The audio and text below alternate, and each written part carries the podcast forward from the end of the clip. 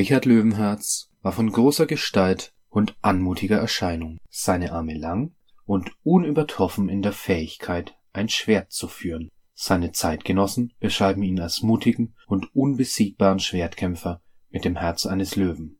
Troubadoure, die Minnesänger im damaligen Frankreich, besangen ihn als idealen Ritter. Noch heute, mehr als 800 Jahre nach seinem Tod, hält sein Mythos an und jedes Kind kennt seinen Namen. Simone Heimann, Projektleiterin der Löwenherz-Ausstellung am Historischen Museum der Pfalz in Speyer, erklärt den Grund Richard hat aktiv daran gearbeitet, an seinem Mythos. Er war da sehr erfolgreich. Chronisten haben von seinen Heldentaten berichtet. Troubadoure griffen es auf und haben Loblieder auf Richard gesungen. Dann kommt im 16. Jahrhundert die Kultfigur Robin Hood dazu. Und mit der Verzahnung des Mythos Löwenherz und dieser Kunstfigur Robin Hood ist einfach ein, ein Mythos entstanden, der ja erfolgreicher nicht sein könnte. Als Richard sich nach einem Kreuzzug ins Heilige Land auf den Weg zurück in sein Königreich machte, wurde er in Österreich erkannt und kurzerhand festgesetzt.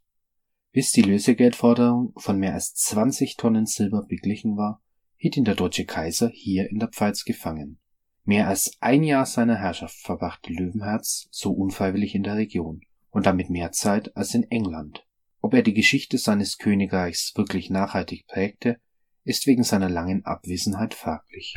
Er war auf jeden Fall, was den Mythos betrifft, ein erfolgreicher König. Er war aber eben auch ein kurzer König. Gerade zehn Jahre Regentschaftszeit sind nicht viel Zeit, um äh, politische Spuren zu hinterlassen. Die sind in der Tat dürftig. In Speyer lernen die Besucher auch die weniger bekannte, brutale Seite Richards kennen. Während des Kreuzzuges ließ er mehrere tausend Muslime hinrichten. Ein Kratzer im Image des edlen Ritters.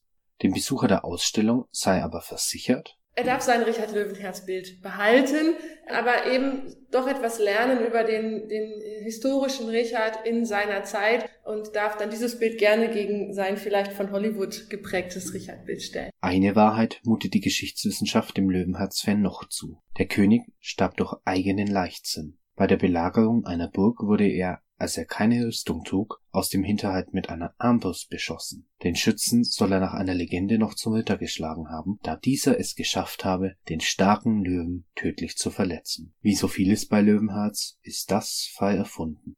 Wolfgang Lösel, Studentische Redaktion Heidelberg